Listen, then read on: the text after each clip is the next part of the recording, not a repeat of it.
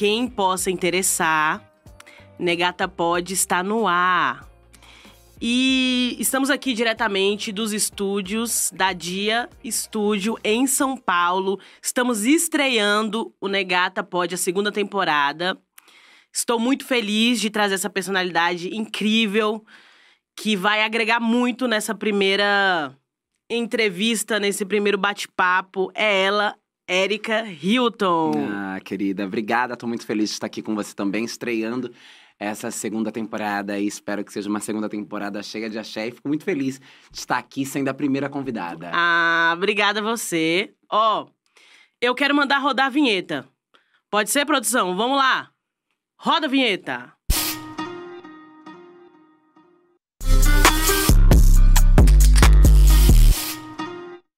Legal? Bom, tá um pouco alto aqui, tá? O áudio aqui, ó, no meu ouvido, mas vamos tocar. Eu tô com o sovaco todo, sabe? Molhado, tô ansiosa, muitas câmeras, muita informação. Mas é, eu queria, Érica, que você começasse assim, falar rapidamente, porque assim, você dispensa, né, apresentações. Então assim, rapidamente, só para quem não te conhece, né, assim, quem é você? Né, assim, rapidamente, porque eu vou fazer outras perguntas e é isso. É difícil responder quem é a gente, né? Mas eu sou Erika Hilton, crescida em Francisco Morato, região metropolitana aqui da cidade de São Paulo. Vereadora na cidade de São Paulo, fui a mulher mais bem votada do Brasil nas últimas eleições. Eu vi, eu vi. É, Sou presidente da Comissão de Direitos Humanos, ativista das causas raciais pela comunidade LGBTQIA+. Presidi também a CPI que, investiga, que investigou as violências praticadas contra as pessoas trans travestis. Sagitariana, de Ansan. Eita. Acho que sou múltiplas camadas, mas de forma muito objetiva, eu sou essa jovem que estou aí disputando uma sociedade melhor, mais justa, mais fraterna, mais participativa dentro das institucionalidades. E é isso. Acho que ao decorrer também da nossa conversa vai ser possível dizer um pouco mais de quem eu sou, mas de forma muito sintetizada, extremamente resumida, eu sou esta pessoa. Era isso que eu queria. Eu queria essa forma mais sintetizada. Eu acho que você falou até bem, viu? Eu acho que eu não conseguiria, assim, meu Deus, falar tantas coisas, lembrar tantas coisas. Mas eu acredito que você esteja acostumada também, né? A, a se definir, né? Quem é você. Pelo, pela sua trajetória mesmo, assim. Então, assim, com certeza tem na ponta da língua. E vou aprender com você. Legal? Mas eu quero saber, assim, é a pessoa física, assim. Tipo, o que você gosta de fazer, sabe, quando você não tá nessa loucura, sabe, nessa, nessa jornada louca. É, você tá no momento, né, super louco, é, pré-eleição. Mas eu queria saber um pouco mais, assim, sabe? Intimamente. Intimamente, assim. O que, que você gosta de fazer quando você não tá ligadona?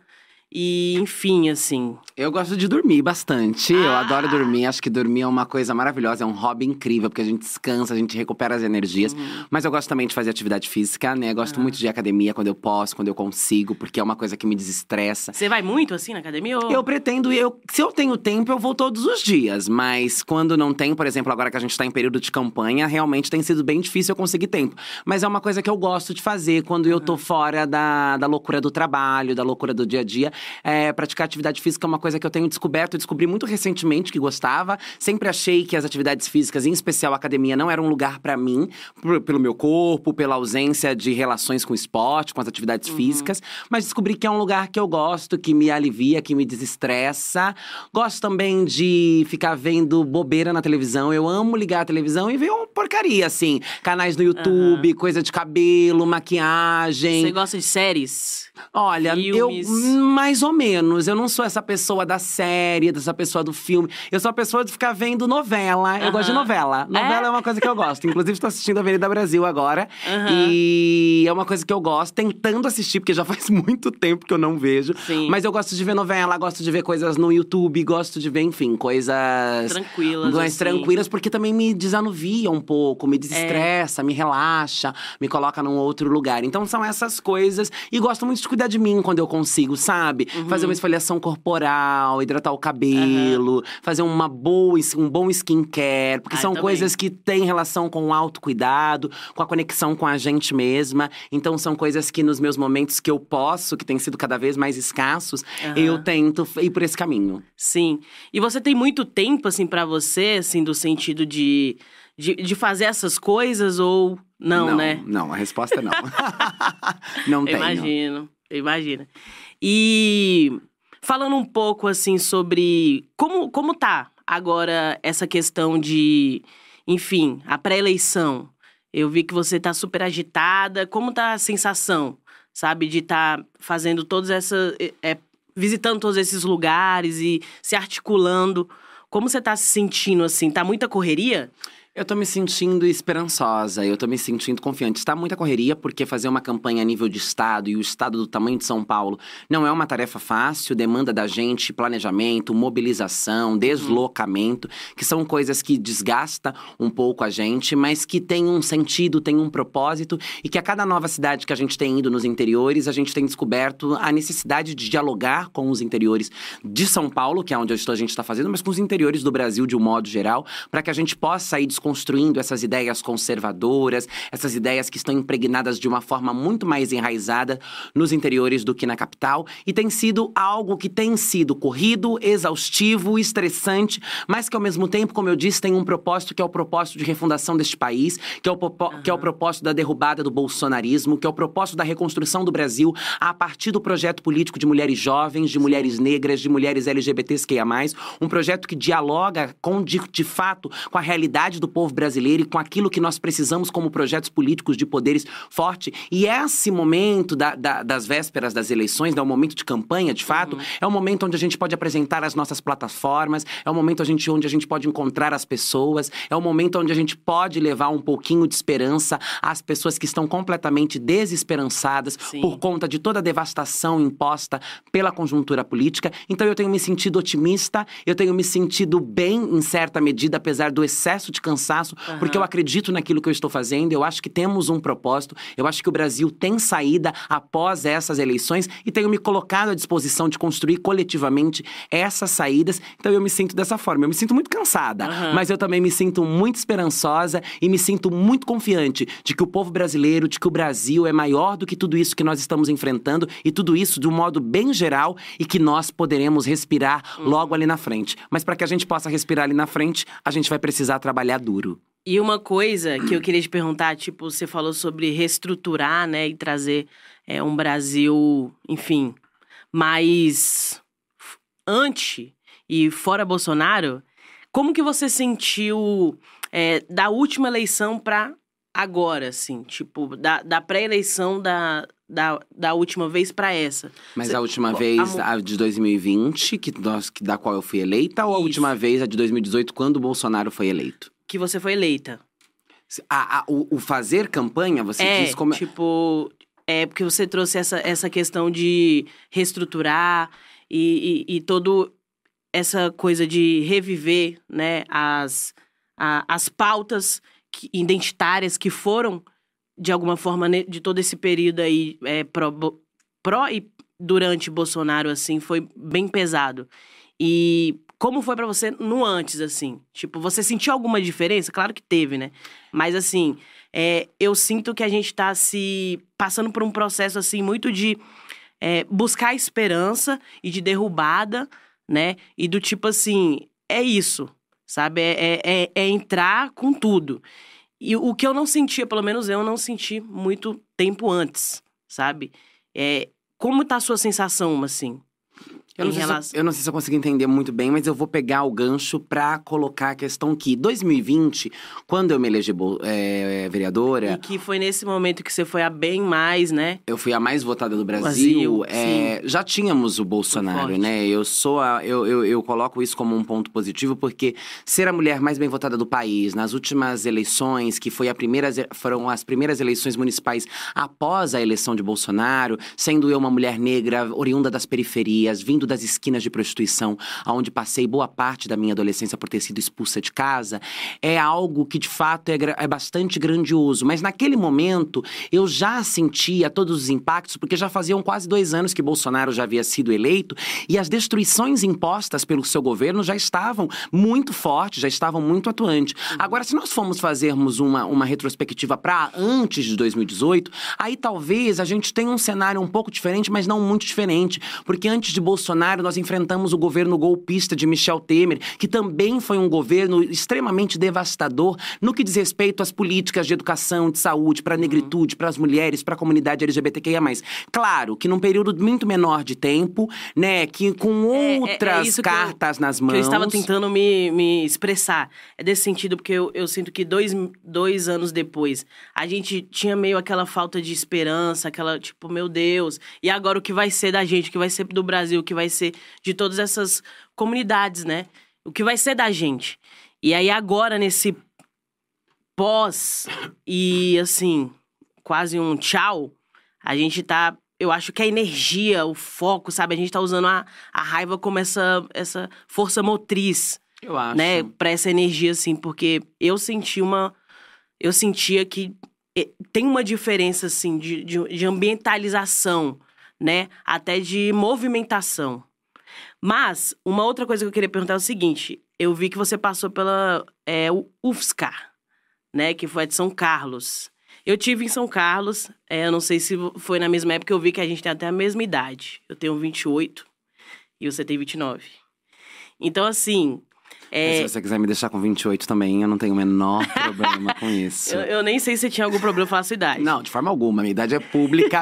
é só jogar meu nome na internet, que a Wikipedia já tá lá, a primeira página, mostrando a minha idade. Mas quem não for fazer a busca no Google, eu posso dizer 28 tranquilamente. Mas Black don't crack, né? Porque a gente, ninguém diz. Exatamente, Ninguém diz que a gente exatamente. tem essa idade.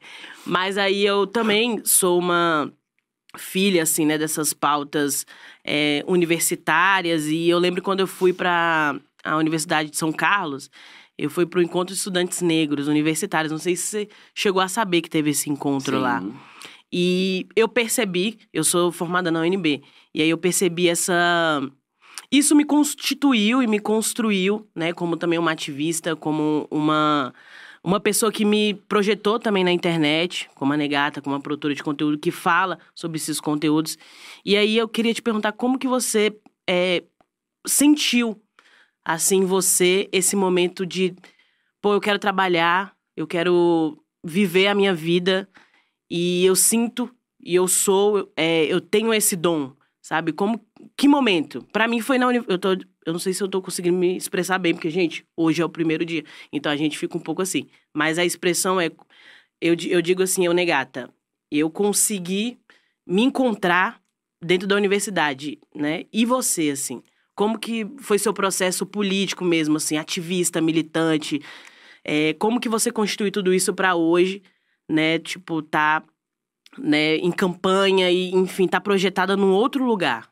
Sim, é, a universidade é parte, foi parte importante disso, mas eu acho Você que a- fez qual curso lá? Você... eu fiz gerontologia. Gerontologia. É o que é gerontologia? É a área da saúde, Ah. é a ciência que pesquisa e estuda os processos de envelhecimentos. É o estudo da velhice a partir dos dispositivos biopsicossociais. Então a gente estuda a velhice a partir de todos esses dispositivos que compõem o processo de envelhecimento das pessoas, né? Ah, seja pelos aspectos sociais, seja pelos aspectos psicológicos e também pelos aspectos biológicos. Não me formei porque Aham. saí para assumir os mandatos dos quais fui eleita. Eleita, tanto na Assembleia Legislativa e agora na Câmara de Vereadores, mas fiz gerontologia na Universidade Federal de São Carlos. Isso deve ser uma pergunta que você deve ouvir muito, né? Tipo, como que você é, entrou pra essa carreira, né? Sim, sim. Você usou a palavra dom e eu não diria que, esse- que isso seja um dom, adoraria que fosse, mas eu acho que isso é um chamado da vida.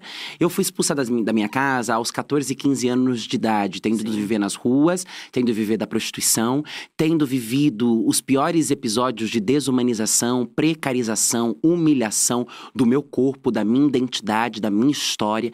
E ao viver todas essas violências e ver o meu corpo submetidos nestes lugares, eu comecei a perceber, tendo vindo de uma família extremamente cuidadosa, amorosa, que aquele lugar não era um lugar orgânico, natural, que havia um projeto de morte colocado contra os corpos negros, contra os corpos LGBTs, que é mais em especial de pessoas trans e travestis no Brasil. E quando eu pude ter acesso a essas informações e começar a dar nome às violências praticadas contra mim e as minhas comunidades, eu percebi que era importante que vozes, como muitas vozes se levantaram antes da minha, continuassem se levantando na sociedade para defender a nossa vida, para defender os nossos direitos, para defender que a gente possa ser respeitadas, tratadas e legitimadas enquanto pessoas humanas. Porque eu havia sido desumanizada muito jovem, ainda sem nenhum preparo para a vida e eu já não era mais tratada enquanto pessoa humana. E quando eu percebo isso, e eu percebo que são através das estruturas de poder, das estruturas políticas que essas violências se dão, eu entendo que se faz urgente e necessário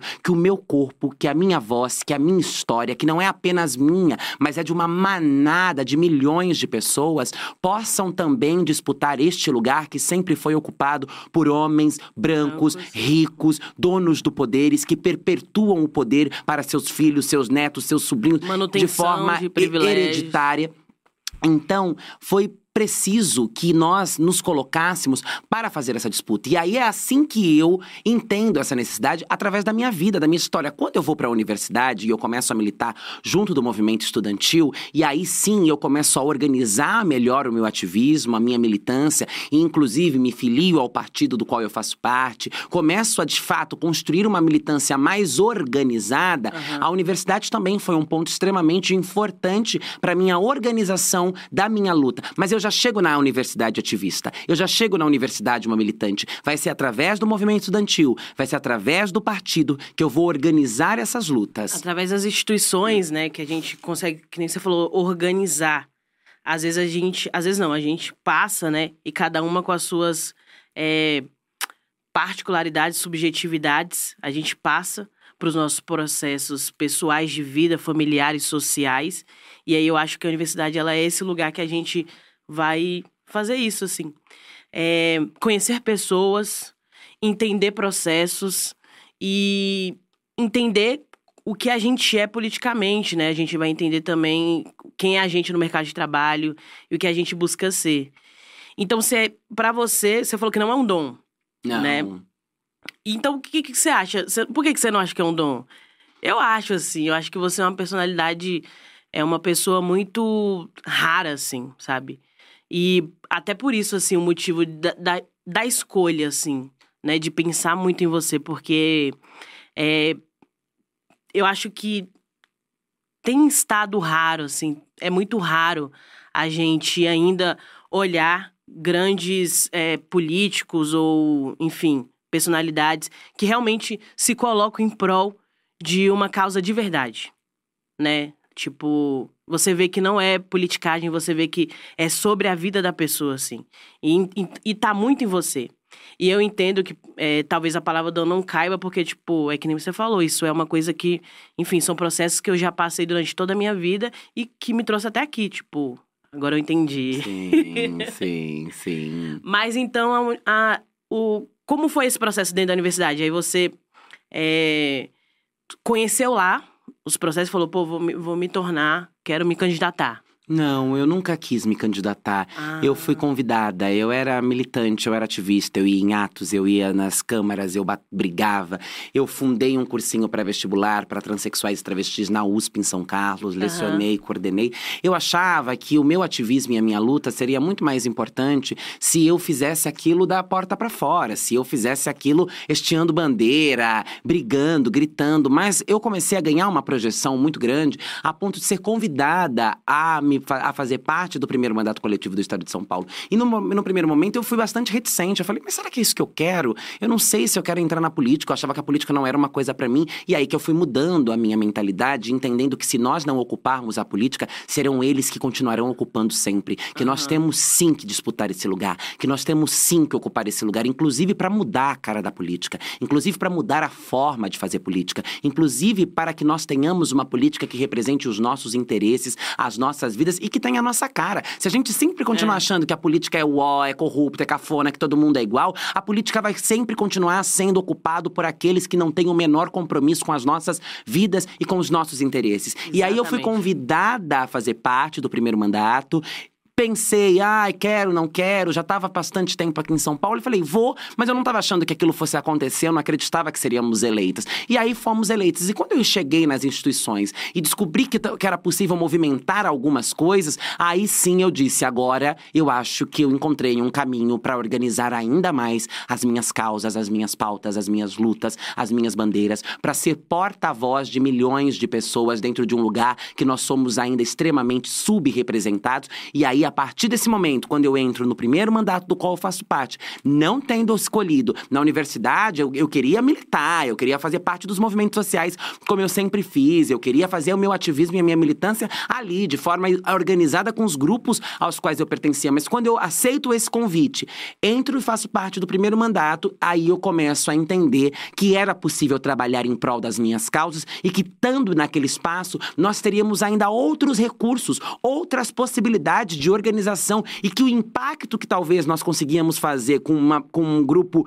reduzido de pessoas, nós iríamos ocupando e tendo mandatos fazer para um número ainda muito maior e que era aquilo que eu acreditava, que era aquilo que eu queria. E é isso que eu acredito. E foi assim que eu me dei conta da urgência e da necessidade de que cada vez mais mulheres negras, jovens, LGBTQIA+, povos indígenas possam disputar e ocupar a política para que a gente possa reorganizar os processos, para que a gente possa fazer as alternâncias de poderes que são extremamente necessárias, para que o poder também volte a nós e a gente possa elaborar esse poder através de resoluções dos problemas diários e cotidianos que nós enfrentamos. Então foi através da experiência e das condições reais de transformação das realidades que eu entendi que eu ah, gostaria, queria e mais do que isso, precisaria fazer parte desse processo.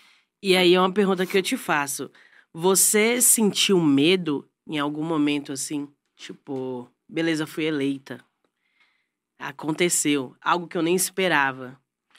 E aí, como, como foi a sensação assim? Você sentiu medo? O que, que você sentiu? Olha, eu vou dizer que o medo veio depois com as ameaças de morte, com as tentativas de invasão ao meu gabinete. Aí, de fato, eu comecei a entender que o buraco era um pouco mais embaixo. Mas no momento do que eu fui eleita, e aí vou considerar as eleições a última, porque é a primeira da qual eu faço parte, do primeiro mandato do qual eu fiz parte, eu não considero, mas eu senti um dever de missão cumprida.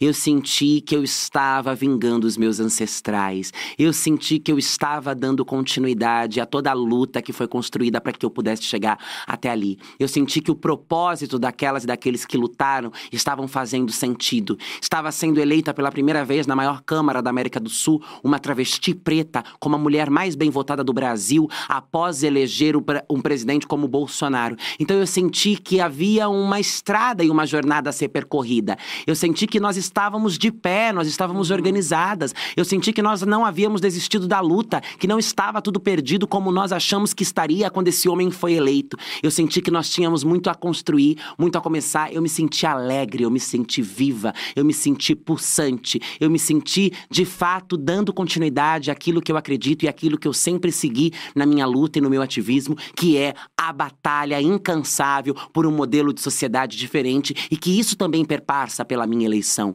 Isso também perpassa pelos números de votos que eu tive, pela forma como eu chego à Câmara Municipal de São Paulo.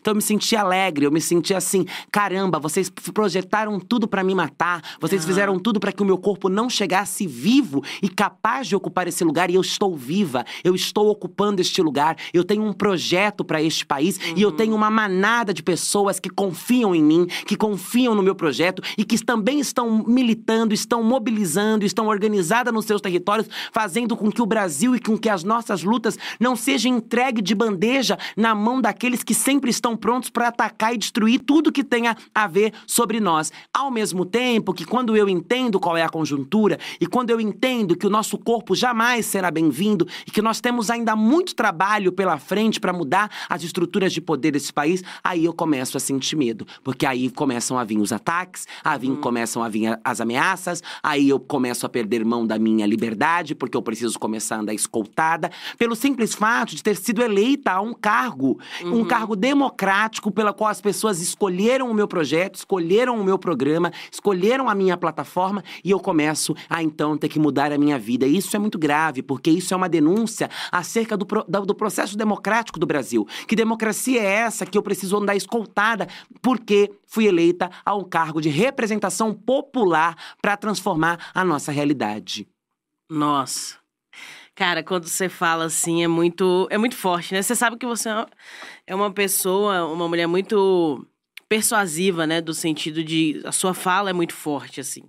A sua, a, sua presença é muito forte. E por isso que eu acho que, às vezes, pra mim, assim, eu acho que é um dom, assim, do sentido de, tipo, é isso. Você nasceu com isso e você tinha que fazer isso. Tipo, não tinha Talvez. outra coisa, né? Tipo, quer dizer, talvez tenha, mas. Por exemplo, você já pensou em algo que você faria sem ser deputada?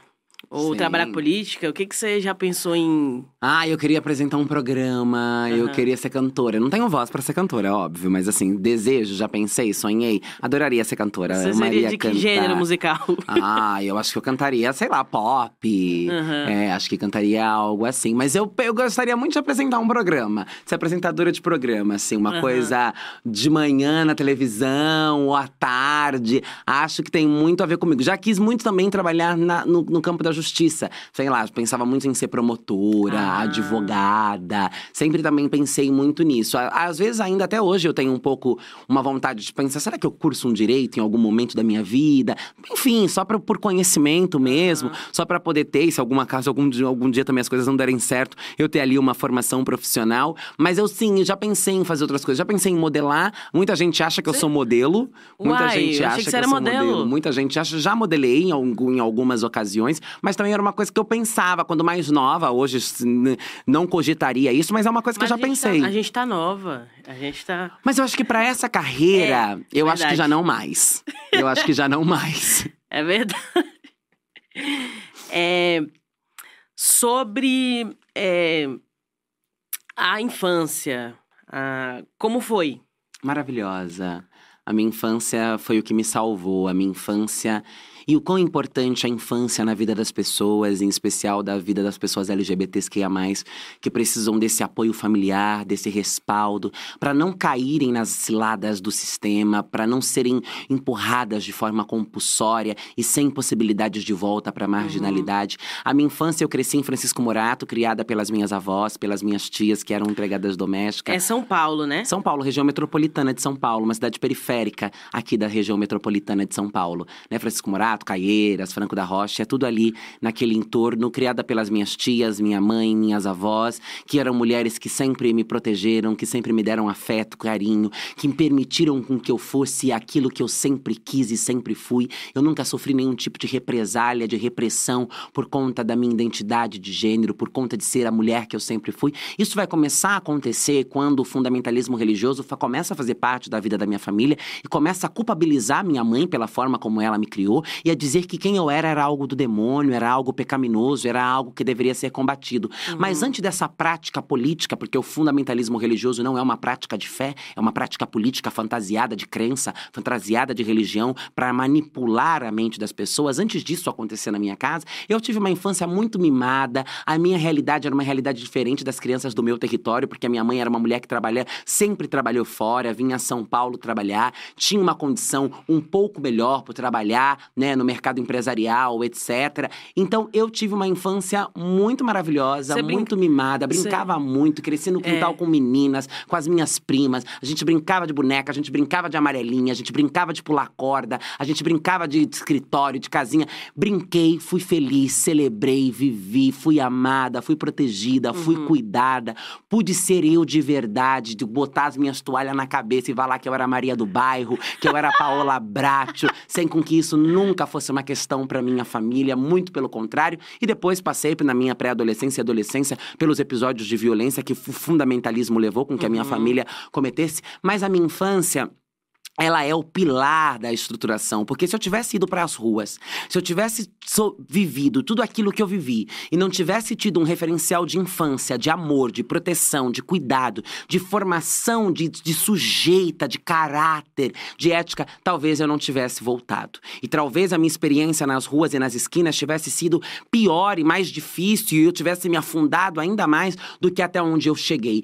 Ter tido amor, ter tido construção, ter sido educada, estimulada incentivada, amada, ter brincado, foi algo que Faz. me fez poder voltar. Faz toda a diferença, né? Faz toda a diferença, é de suma importância. E ainda mais sendo uma criança preta. Preta e viada, né? Sim. Que são duas camadas muito fortes. Sim. E estava falando do fundamentalismo. Amanhã é 7 de setembro, né? Dia da independência do Brasil. É, e eu, eu sou de Brasília. E lá vai estar tá rolando uma marcha, não sei se você tá sabendo, pela Bíblia, né? Uma marcha, enfim, meio aí voltada, né, para todas essas questões aí religiosas e e eu queria saber do seu ponto de vista, né? Você trouxe essa, essa questão do fundamentalismo, como é para você é, e para e para toda a sua carreira política, é, como você enxerga essa, por exemplo, essa marcha de amanhã, assim, tipo, essa junção, né, política com, com religião e, e utilizando dessas ferramentas religiosas, né? Eu acho que é algo extremamente perigoso e que precisa ser combatido. E combater o fundamentalismo não é combater a fé, a religião e a espiritualidade de ninguém. Porque o Estado tem que ser laico. O Estado não pode ter lado, o Estado não pode ter religião. O Estado deve obedecer às leis. O Estado deve ter compromisso com a Constituição. E isso não significa que ele não tenha que proteger, preservar e dar espaço e vazão para que todas as religiões possam existir, ser respeitadas, validadas e consideradas. O que nós sabemos que no nosso país isso não é uma realidade, porque o nosso país tem um lado religioso, né? Aí nós vemos uhum. o quanto estas religiões entram na política, mas elas não entram na política para falarem de amor, de caridade, de elas entram na política para pregarem o ódio, para combaterem direitos, para fazerem uma grande confusão e disseminar o caos, disseminar a desordem. E é geralmente uma gente que não tem nenhum compromisso com Deus, não tem nenhum compromisso com a espiritualidade. O único compromisso dessas pessoas são com elas mesmas. Eu acho que o Estado deve ser laico e não porque eu acho, porque é constitucional.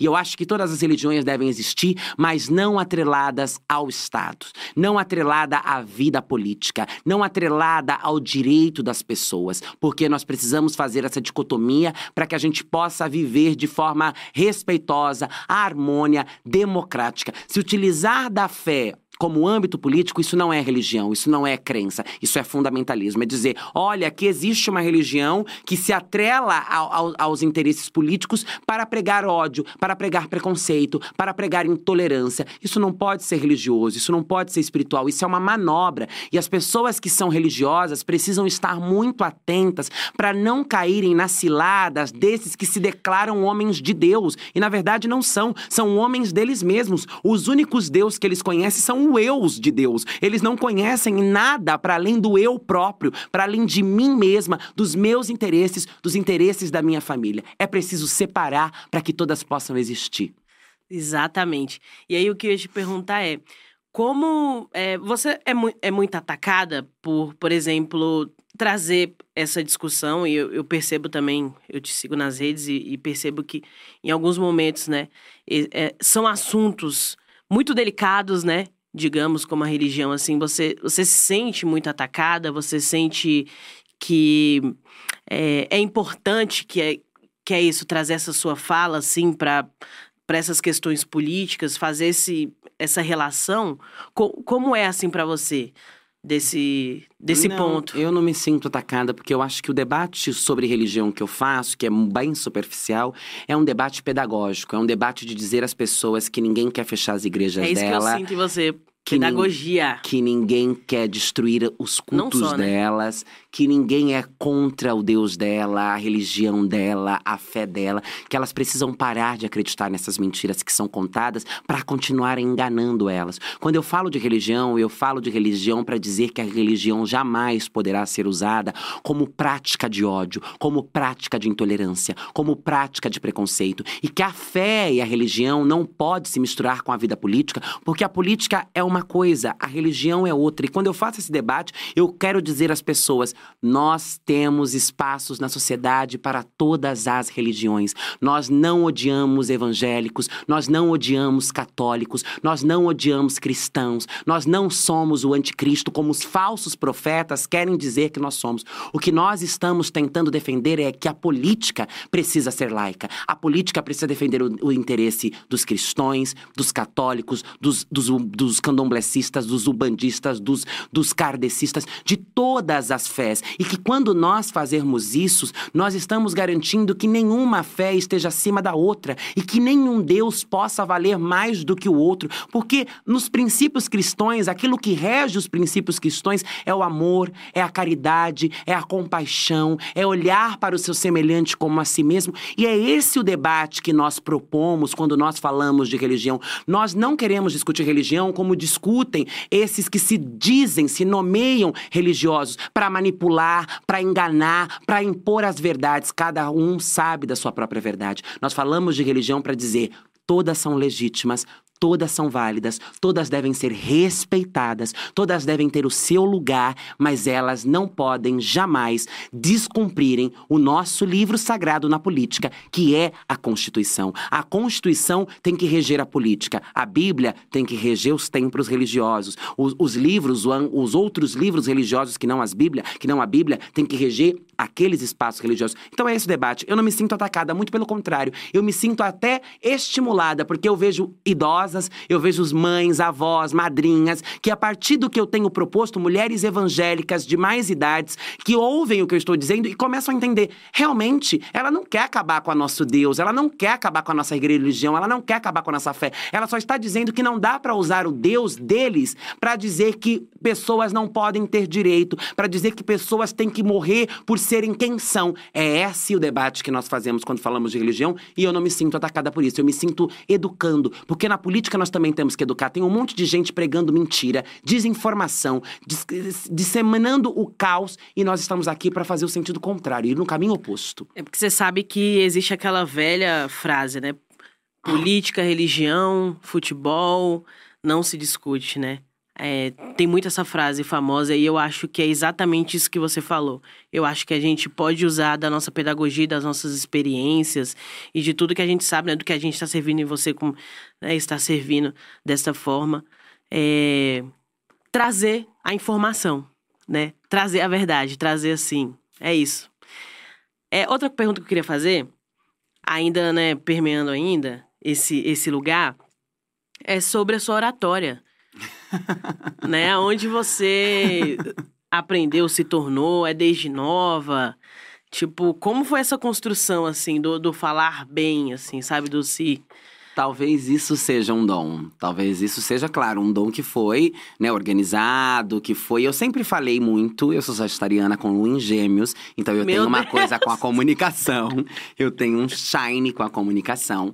Mas eu também cresci em um lar religioso, eu também fui batizada na Aham. igreja, eu também Aham. fui profética em algum momento da minha vida. E acho que isso também ajuda a gente a construir a nossa oratória, né? Mas eu sempre Sim. fui muito teatral na escola. Eu sempre, eu gostei sempre de ler muito. Eu comecei a ler muito cedo e comecei. O primeiro livro que eu li foi Machado de Assis e depois assim fui lendo, lendo, lendo, lendo. Então eu acho que a leitura e essa e, e essa desinibição, esse não, essa não ser tímida, o querer falar, eu queria fazer a apresentação dos grupos, eu queria ir fazer a apresentação dos negócios que tinha Dia dos Pais, Dia das Mães. Eu gostava do público. Eu Aham. gostava de falar e eu sempre gostei muito das palavras. Eu sempre gostei muito da, da língua, como, como, como, como ela é, como se dá, o pajubá, as modificações linguísticas que existem. E acho que tudo isso, a igreja, a, a- o signo, né, a, a, não timidez, a leitura muito cedo, o excesso de leitura. Trabalhei como voluntária nas bibliotecas das minhas escolas quando eu estava no ensino fundamental e no ensino médio. Então acho que tudo isso é o que compõe a minha, a minha oratória. E é claro, a necessidade de poder ser ouvida, a necessidade do que as pessoas conseguissem compreender e entender aquilo que eu estava falando, porque o que eu estava falando era sobre a minha vida, era Aham. sobre, o que, sobre as minhas dores, sobre as dores das minhas semelhantes, sobre a necessidade de que o mundo entendesse aquilo que estava sendo dito. E para que o mundo entendesse aquilo que estava sendo dito, não bastava apenas gritar, era preciso conseguir elaborar, era preciso construir uma narrativa compreensível para que as pessoas entendessem. Gritar nem sempre é a melhor saída. Conseguir construir uma, uma, uma narrativa, conseguir dar sentido às coisas para que as pessoas entendam na realidade aquilo que está sendo dito, para mim era sobrevivência. Falar era a necessidade de existir. Ser ouvida era a necessidade de não sucumbir em uma esquina de prostituição abjeta, desumana e abandonada. Era dizer: eu sou mais, eu tenho algo a entregar, eu consigo elaborar as minhas dores, o meu ódio, a minha revolta e devolver isto ao mundo como proposição. Eu consigo devolver isto ao mundo como armas boas de construção de algo melhor para tudo isso. E para isso era preciso dizer, era preciso falar. E eu entendi isso muito cedo. Eu entendi que se eu conseguisse me comunicar, que se eu conseguisse ir além dos limitadores que eram impostos a mim, talvez eu conseguisse avançar adiante. E isso me garantiu por muito tempo. Eu sobrevivi assim nas ruas, eu tenho sobrevivido assim na política, porque eu acho que dizer e fazer com que as pessoas sintam aquilo que a gente está dizendo é extremamente importante para que as pessoas se, se juntem às nossas lutas e entendam a importância e o tamanho das nossas causas. Menina, eu acho que você já está fazendo isso lindamente, de verdade. É, olha, a gente estava conversando aqui no, no- nos bastidores, né, sobre timidez. E aí, eu tava falando, pô, eu acho que eu não sou tímida, mas às vezes eu sou. E aí, perguntando pra você sobre essa questão de se comunicar bem, você acha que no amor, nos relacionamentos, porque assim, eu sou super. Uou! Mas aí na hora que eu vou, enfim, tô afim de uma pessoa, quando eu vou fazer qualquer movimentação, eu sou tímida, muito tímida. E como é com você? Eu sou tímida, mas não muito. Eu me Aham. jogo também a depender do interesse, né? Meu namorado, por exemplo, eu encontrei ele numa caminhada, numa marcha, e vi ele na Como rua, na foi? Como marcha. foi? Pode falar? E, claro, tô contando já. Já comecei, já seguirei contando. E vi ele na rua, não sabia quem ele era, me interessei e tudo mais. E aí depois eu fui na internet e mandei uma mensagem tipo: garoto, preciso, quero te ver, quero te ter, algo nesse sentido. Então, assim, a depender do meu interesse.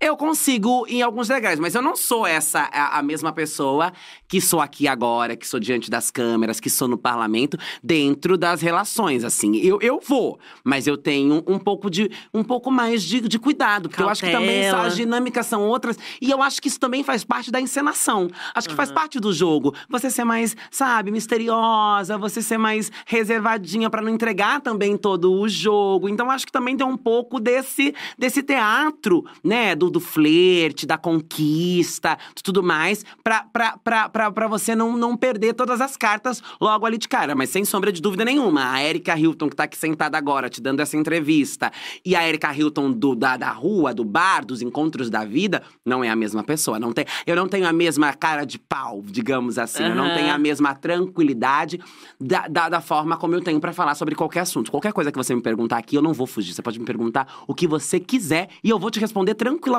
porque eu sou transparente, eu sou um livro aberto. Mas nesse sentido, de fato, às vezes a gente é um pouco mais Mas fechada. Até porque também, no nosso caso, né, mulheres negras, as relações, ela, na sua grande maioria das vezes, foi algo tóxico, né? Foi. As relações foram algo que deixou em nós cicatrizes muito profundas e criou em nós algumas armaduras, deixou em nós determinados medos de nos envolvermos, de nos abrirmos, de nos entregarmos, de nos expormos demais, de nos constrangermos, de sermos humilhadas, abandonadas, trocadas, deixadas. Então, a gente também tem uma particularidade do nosso corpo e da nossa identidade que é muito nossa, que também tá para além só da timidez, do teatro, do flerte, tá também pela construção, pela nossa sociabilização e pela nossa trajetória nas relações e nas vidas amorosas, que é marcada por muita violência, que é marcada por muitas toxinas. E acho que isso acaba interferindo em certa medida. eu também acho, eu também acho. É, Então hoje você namora ou. Namoro, Você namora. namoro. Hum, Então você é uma pessoa mais assim, despojada, né? Nessa. Nesse lugar do Despojada afeto. é uma boa palavra. Nesse lugar do afeto.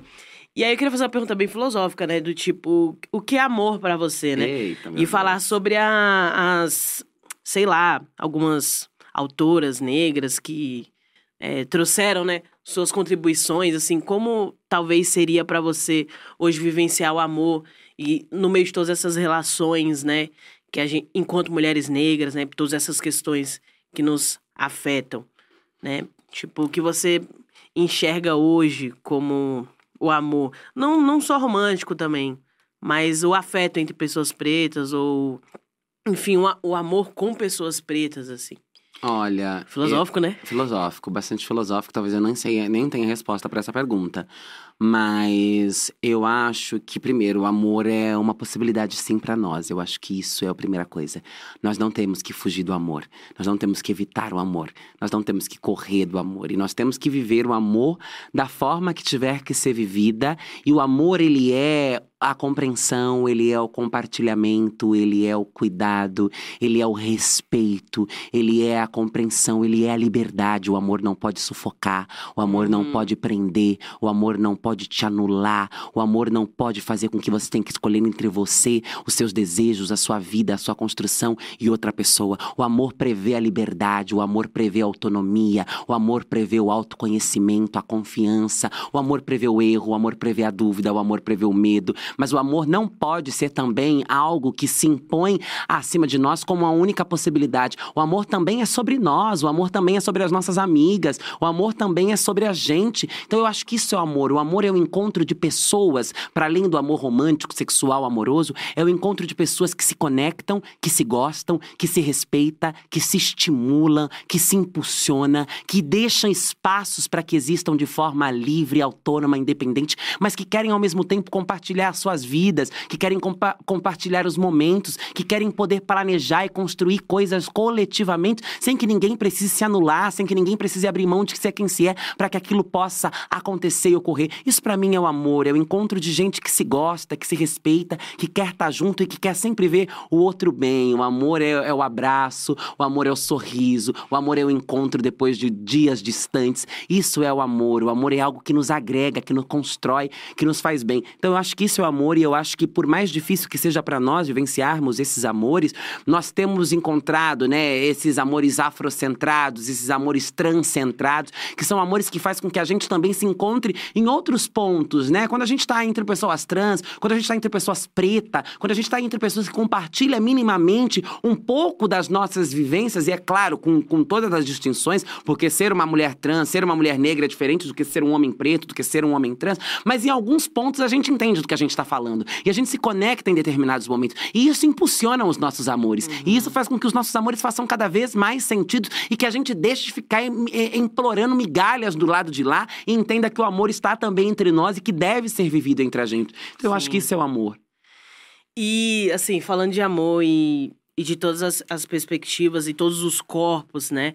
Que a cada é, base que a gente vai descendo, assim, mais difícil vai sendo chegado. E, e por isso você falou sobre o amor é uma possibilidade pra gente. É, como hoje, assim, você enxerga as questões é, de tanto, tanto políticas é, quanto de afeto. Eu não sei se elas se misturam para a comunidade é, trans e travestis no- nos tempos atuais, assim, tipo, é- a- a- as políticas, né, que, enfim, tem uma maior. Como posso explicar? Tem uma maior importância, assim. Por exemplo, você como uma deputada, né? Você já tá sendo profética, né? Que eu sou deputada, porque eu sou hoje eu sou vereadora. Mas eu tô Mas em sendo. 2 de outubro serei deputada. Sim, por isso.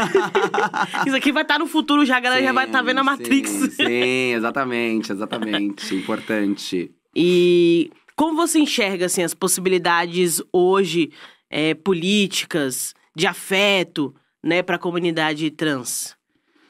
Olha, eu acho que nós não temos políticas de afeto para a comunidade trans. Eu acho que nós estamos bem distante de políticas para a nossa comunidade de um modo geral. A gente está num processo de construção. Os poucos direitos que nós temos assegurados no nosso país vieram por mãos do Poder Judiciário, porque o parlamento sempre foi omisso e incapaz de produzir legislações acerca dos direitos da comunidade trans e travestis no Brasil. O Brasil é o primeiro país do mundo que mais mata a nossa população e mata com os piores requintes de crueldade, porque não basta matar o corpo de uma travesti não basta matar um corpo transvestigênero. É preciso torturá-lo. É preciso fazer sangrar. É preciso fazer com que ele sinta dor. É preciso fazer com que ele lembre e saiba por que ele está sendo executado, por que aquele corpo está sendo morto. Então, quando nós falamos de afeto para travestis transexuais no Brasil, nós estamos falando de um de um espaço nulo. As pessoas não querem sair à luz do dia com uma travesti, uma transexual. As pessoas não querem dar a mão para uma travesti, uma transexual. Nós ainda somos chacotas, nós ainda somos ridicularizadas, nós ainda estamos sendo mortas à massa neste país e morta como foi Kelly da Silva, Dandária dos Santos, apauladas, apedradas, tendo os nossos corações arrancados. A sociedade brasileira odeia de forma gratuita travestis e transexuais e este é o nosso desafio: desfazer esta violência, destruir com este ódio, fazer com que a sociedade passe a nos enxergar como cidadãs dignas de afeto, de respeito, de humanidade, de dignidade, de amor, de carinho, de cidadania, porque nós não suportamos mais nos vermos retratadas nestes lugares de ausência de afeto, de ausência de cuidado, de solidão e de morte. Nós não temos o que falar no campo do afeto com relação a travestis transexuais. Nós tivemos alguns avanços no que diz respeito às políticas públicas pouquíssimos, pequenos avanços. E nós temos um desafio nós temos uma tarefa: construir e consolidar uma sociedade, um mundo onde as vivências e as existências transvestigêneres caibam, aonde as populações transvestigêneres tenham lugar, aonde as pessoas transvestigêneres sejam enxergadas enquanto pessoas humanas, dignas de serem respeitadas e amadas e não mais é, esculhambadas, destruídas da forma como são. Nós precisamos enfrentar o ódio que nós sofremos. Nós precisamos enfrentar os olhares com que a sociedade ainda nos enxerga enxergas. E esse é um baita desafio. Por isso é tão urgente e tão necessário que nós ocupemos a política, que nós ocupemos as academias, que nós ocupemos os espaços de televisão, os espaços de mídia, os espaços de intelectualidade. Nós precisamos estar em todos os lugares para que as pessoas comecem a nos enxergar, para que as pessoas comecem a nos ver como pessoas capazes, como pessoas produtivas e não mais com esses estereótipos que foram planejados sobre nós. Os estereótipos acerca de nós são estereótipos montados, tem projetos políticos acerca disso, que são as marginais que são as drogadas, que são as encarceradas, que são as prostitutas. E só isso, nós não somos mais nada. Uhum. E, e não estamos humanidade. Porque se nós tivéssemos humanidade e fôssemos tratadas com afeto, quando o coração de uma de nós, ou quando uma menina de 13 anos fosse morta espancada por ser travesti, a sociedade se comoveria. As pessoas não choram as mortes de travestis. As pessoas não se importam com as mortes de travesti. Nós tivemos na ditadura militar operações em São Paulo como Rondão e Tarântula, que perseguiu, matou, torturou travestis e transexuais num olhar consentido da sociedade e nós não temos a culpabilização desses, desses crimes. Não só, né, claro, contra travestis e transexuais, mas é porque o ódio contra a nossa população, ele é impregnado, ele é enraizado. As pessoas ainda fazem chacotas de nós e nós precisamos enfrentar isso com política, com amor, com afeto e com a nossa presença massiva em todos os lugares. Precisamos de deixar, precisamos deixar de ser novidade e sermos de fato presença comum, natural, orgânica. Sim, e é o que estamos, né, fazendo, dando voz, né, e enfim, e até sendo a própria voz como você, assim. E aí eu, eu teria duas, duas perguntas, assim, é, rápidas. A primeira é sobre artistas é, que você gosta e que você, enfim, admira, personalidades que, enfim, te inspiram, né? e também sobre o Pajubá, hum. né? E, e, e, qual a importância, assim, da de toda essa, dessa linguagem, de toda essa articulação, né, entre a comunidade trans e travestis. E são várias perguntas, mas é essas duas assim que eu não posso esquecer. Bom. Eu vi você falando aqui, eu é isso, eu falei, não vou interromper ela porque Eu vou começar pela aniversariante da semana, Beyoncé, como artista, porque acho que é uma das artistas que tenho escutado muito, bastante nos últimos, nos últimos dias por conta da, do, do álbum Sim, recém-lançado. você viu? Mas também amo. Ouviu, né? Ouvi, ouvi muito, amo demais esse álbum. Acho que é uma pérola, uma preciosidade. Eu mas também. amo também a irmã dela, Solange Eu Knowles. também. Que todo mundo diz que eu me pareço muito, todo mundo diz isso o tempo inteiro. E eu concordo, eu concordo, eu gosto. E gosto muito, porque acho elas belíssimas. Sim. Gosto muito de Amy Winehouse, sou muito fã de Amy Também. Winehouse. Acho que Amy Winehouse é uma potência, assim, de vida, de história. E vindo aqui mais pra gente, gosto muito de Lineker, gosto muito de Pablo Vittar. Acho que faz a gente mexer a raba, dançar, rebolar, né? Também. Gosto muito de Lady Gaga. Ai, ficaria aqui dizendo horas inúmeras artistas que escuto, que ouço. Cazuza, Elis Regina, Maria Rita. Amo Maria Rita de paixão, assim. Escuto Maria Rita horas e horas de Maria Rita. Amo Maria Rita. Então tem uma gama de artistas que eu ouço e que eu gosto muito. Eu sou bastante eclética, eu ouço muita coisa. Muita Sim. coisa. Ah, eu vi que deu um match aqui musical entre a gente, hein? Olha aí. Porque assim, todos que você falou, todos e todos, eu gosto muito. É, amo, amo, amo muito. Nossa. E poderia citar mi- muitos outros. Eu sou muito musical, a música faz muito parte de mim. Aonde eu tô e eu posso, eu ponho música. Se eu tô me arrumando, tem música. Se eu tô no carro, tem música. Se onde eu puder ouvir música, eu vou ouvir música. Eu sou muito mais musical do que visual, do que filme, séries. Eu amo a música. A música, ela manifesta as nossas emoções, Também ela se comunica com os nossos sentimentos, ela é Existe. Terapêutica, ela alegra, ela muda o ambiente. Ai, música é tudo. Eu Sim. amo música. E uma coisa, você é mais old school, assim? Você curte mais coisas mais antigas? Ou você tá sempre ligada no que tá acontecendo nas atualidades? Assim, essa galera nova, essa molecada nova. Ah, eu sou um misto, mas eu sou bem old school. Eu sou bastante Eu old school, também. assim. Eu sou. Eu não fico muito. Eu não sei se, assim, o contemporâneo, o atual, eu conheço coisas ou outra, mas eu sou bastante old school. Mas eu sempre tô em busca de descobrir novos artistas, porque as pessoas também precisam ter, serem reconhecidas, ganharem espaços. É preciso Sim. que os novos apareçam também, sejam ouvidos. E tem muita gente boa agora, tem muita gente Tem. incrível, fazendo trabalhos incríveis. Mas eu sou um misto, mas sou bastante old school. Certo. E a outra pergunta, né?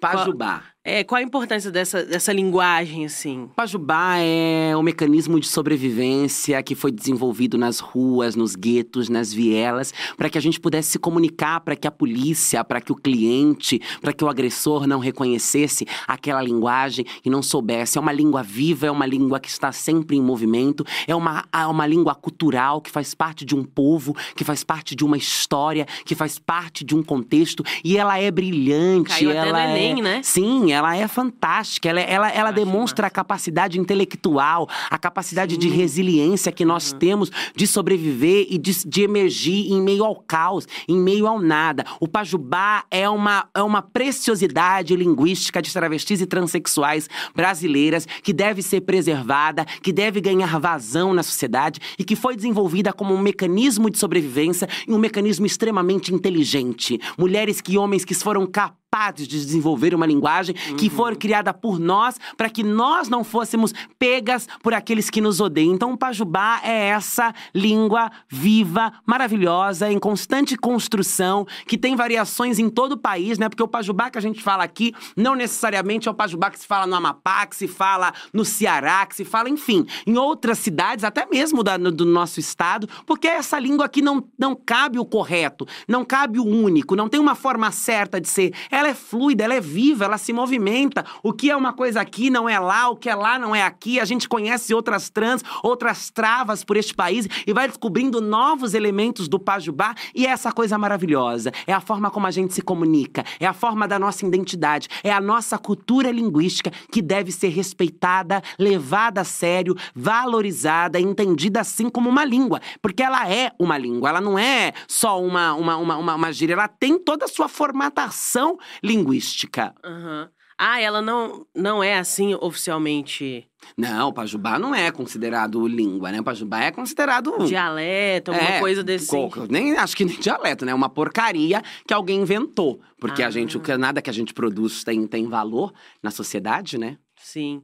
E você falou assim, você tocou nesse assunto super delicado e que eu fiquei assim pensando é, em que hora eu entraria, né? Que é sobre a questão de prostituição, assim, né? Que você trouxe no início é, da sua apresentação e, enfim, se, se você se sentiria confortável para falar como foi, assim, tipo, quanto tempo, se você já, já como posso dizer, é, contou para as pessoas, assim, abertamente, O tempo né? inteiro. Esse, to, toda essa vivência, né? Toda essa loucura, assim, que deve ter sido um pesadelo, né? Foi um pesadelo, mas ao mesmo tempo não foi um pesadelo. É, é, é paradoxal, porque Uhum. eu doeu, foi difícil, o início é muito cruel, a rua é cruel, as pessoas são cruel, é duro, dói, é sofrido, é muito sofrido, ainda mais quando você chega muito nova, sem nada que precisa pra sobreviver aquilo, sem maldade, sem malícia, sem a linguagem, sem o pajubá na ponta da língua, Sim. né, sem nada, é muito duro. E eu sofri muito no início, porque eu vim de um lar extremamente mimada, protegida, tratada como uma dondoquinha, e de repente eu tava jogada na vala, eu tava jogada na rua. Mas ao mesmo tempo, eu entendi rápido que não adiantava eu querer ficar ali prostrada, lamentando, sofrendo, porque era aquilo que tinha pra mim e era aquilo que garantiria o meu sustento, e não só, era aquilo que seria também parte fundamental da política que eu sou hoje, da mulher Sim. que eu sou hoje. Se eu não tivesse passado pelas esquinas, se eu não tivesse passado pela rua, se eu não tivesse visto a violência, a morte, a brutalidade, a destruição do crack de perto, eu não, ter, eu não teria capacidade de enxergar o mundo e elaborar as lutas e as dores da forma como eu faço hoje. Eu só sou capaz de fazer isso porque eu vivi na pele, porque eu vi e perdi pessoas, porque eu estava ali, porque eu sorei aquelas dores, porque eu senti aquilo. E aquilo me constitui enquanto mulher, aquilo me constitui enquanto política. E aí, em algum determinado momento, quando eu percebi que não haveria mais espaço para me fazer de coitada, de vítima de chorar, eu me apropriei daquele lugar também. E era o lugar onde eu me sentia mulher, onde eu me sentia desejada, onde eu me sentia procurada por aqueles homens que pagariam para ter o meu corpo. Ah, e, e- e, claro, sem tirar toda a camada da objetificação, da, festi- da fetichização, da desumanização, mas eu não tenho problema algum com a prostituição e nem com a minha passagem na prostituição. Faz parte da minha história e eu me orgulho da minha história, porque eu me mantive, eu comi, eu morei, eu vivi sem depender da ajuda de ninguém através do meu trabalho, porque eu não roubava, eu trabalhava, eu oferecia um serviço. A minha crítica à prostituição, em especial de travestis transexuais, é pela ausência de oportunidade. É porque hoje no Brasil somos 90% ainda que vivemos única e exclusivamente da prostituição, porque o mercado de trabalho ainda não nos enxerga como profissional, porque a sociedade ainda não nos valoriza enquanto pessoas capazes de serem boas profissionais nas mais diversas áreas. O nosso corpo está marcado pela hipersexualização. O nosso corpo está sentenciado à prostituição, à morte, à esquina. Isso sim precisa ser combatido. Isto sim é um problema. Isto sim não pode continuar sendo da forma como está, porque isso rouba vidas, porque isso destrói sonhos, porque isso Sim. diminui a expectativa de vida. Agora, ter vivido a prostituição foi violento porque eu fui viver aquilo porque eu fui expulsa da minha casa. Eu fui viver aquilo porque eu não tinha escolha de viver outra coisa. Mas a partir do momento que eu me apropriei daquele lugar, aquilo também me formou. Aquilo também me fez dizer: se é isso, eu vou fazer disso uma experiência o mais positiva que foi. Que pudesse ser. Não foi fácil, foi duro.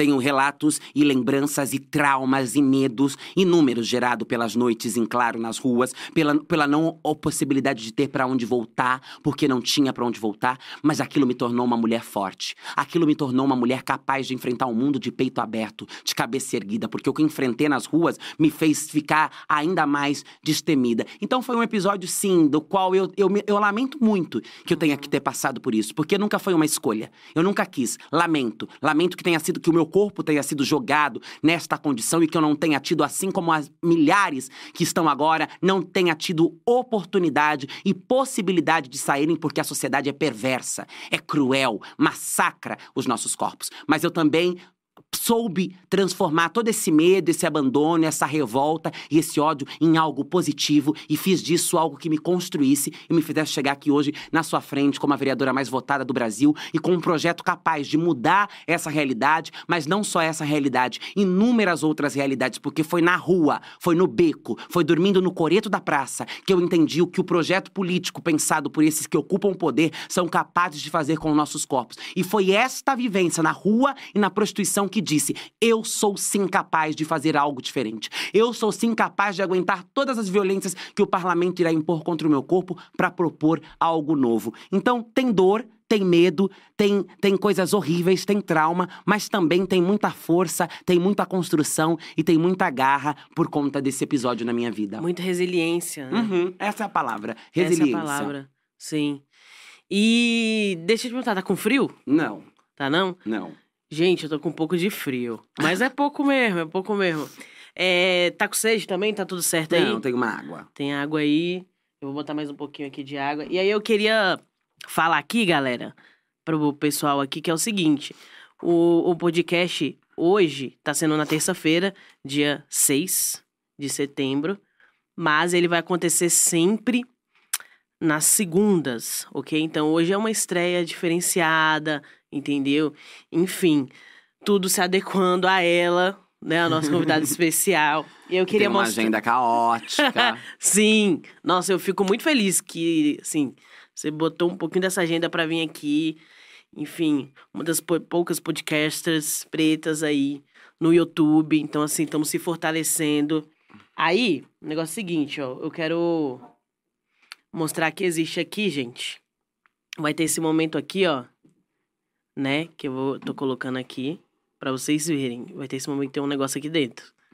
Eu espero que seja boa, porque a caixa é preta, então eu confio. Se a caixa é É. preta, eu acho que vem bafo legal. Você sabe qual é? Você sabe que é uma caixa preta, né? Que tem dentro do avião. E, é- e essa caixa, ela carrega ali informações confidenciais importantes, né? Enfim. tá com medo? Tá com medo? Confidenciais? Misericórdia. Informações confidenciais, aí eu já não sei o quão legal essa caixa preta vai estar sendo. Mas me fala uma coisa. É, já esteve em Brasília? Já, óbvio. Já, já. Óbvio. Gostou de lá? O que, que Não, você achou? Não, né? gosto de Brasília.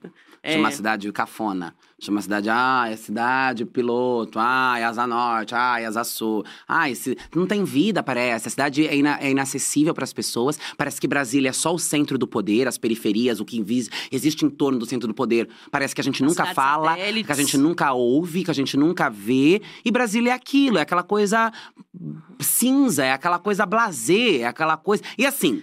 É As pessoas de Brasília que me desculpe, não conheço Brasília intimamente, não vivi a, a vida em Brasília, estive em Brasília para atividades muito pontuais, né? Fui a Brasília, então peço desculpa, mas assim, na minha experiência bem pouquinha de conhecimento, eu acho Brasília uma cidade bem chata. Sei lá, eu fico pensando no Rio de Janeiro, Salvador, é, sei lá, outras cidades aí, faço comparação com Brasília, chata. Bom, aqui tem algumas perguntas aqui que eu pedi pro pessoal Mas fazer. tô chegando lá e vou, vou fazer dela um lugar legal. Tem uma pergunta aqui bem legal aqui, já, já linkando essa questão, né?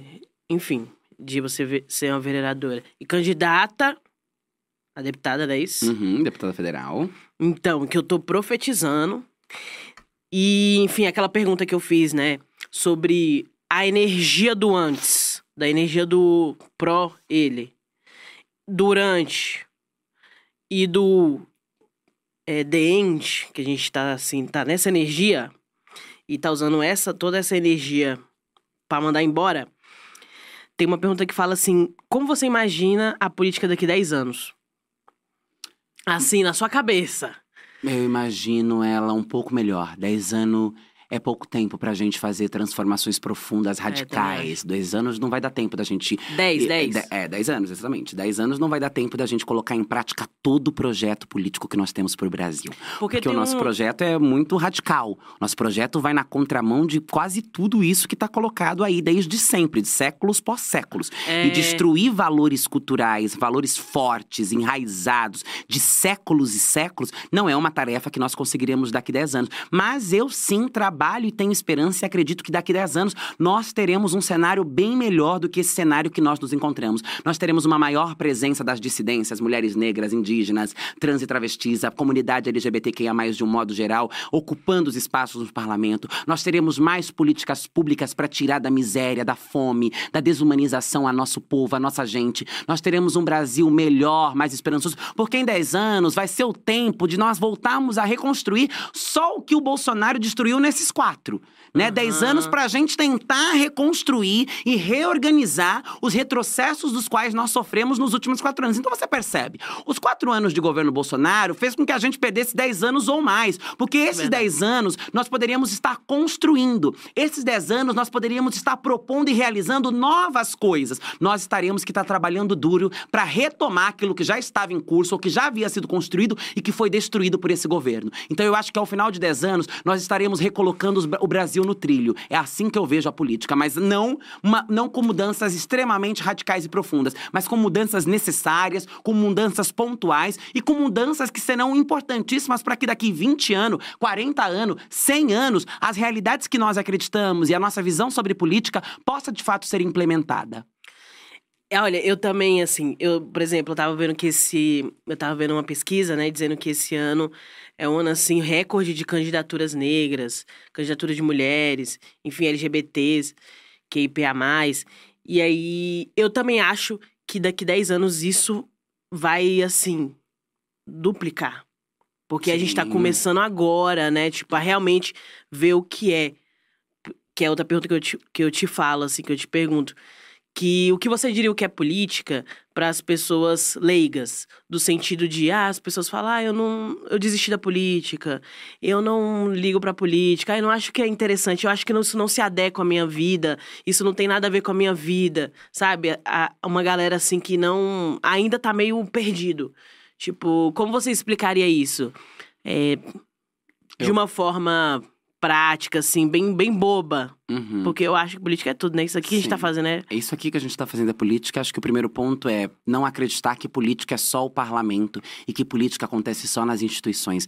Os, ah, os movimentos estudantis, os movimentos sociais, esse podcast, as aulas, toda a realização que nós fazemos enquanto grupos sociais são políticos. Nós somos seres políticos por essência e a política está em tudo na nossa vida. A política está no preço do gás, a política está no preço do óleo, a política está no preço da luz, a política está no ar que a gente respira, a política está no. E no ar que a gente respira é porque a quantidade de gases que vão ser emitidos depende da política. A, a quantidade de terras que vão ser dema- devastadas depende da política. A política é sobre a, a nossa qualidade de vida. Se nós abrirmos mãos da política, eles continuarão ocupando a política e pensando um projeto político que interessa e beneficia só eles. Falar, ah, a política não é sobre mim, eu não me interesso sobre política, é também um projeto político daqueles que mandam e desmandam no nosso país. As pessoas querem que a sociedade se convença de que a política não é para ela, para que eles continuem tomando decisões às portas fechadas e precarizando a vida da maior parte da população. Entendam a política como algo predominante da nossa vida.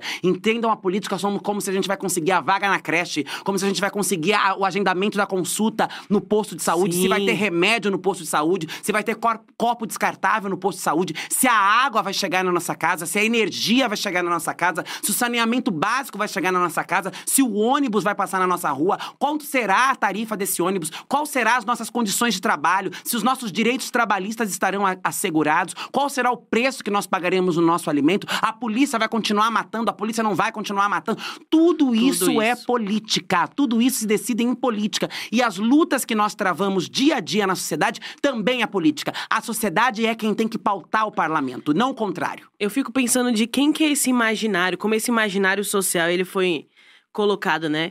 Assim, para as pessoas, para da gente chegar a esse ponto de é, muitas pessoas reproduzirem esse discurso de que, ah, eu não. É, para mim não é política. Política tá lá, muito distante, intocável. Os homens brancos de colarinho que estão lá em Brasília, e, e é exatamente o que você falou, eu acho que você deu a. Enfim, você explicou assim, e quem não entendeu é porque realmente, enfim, não quis entender.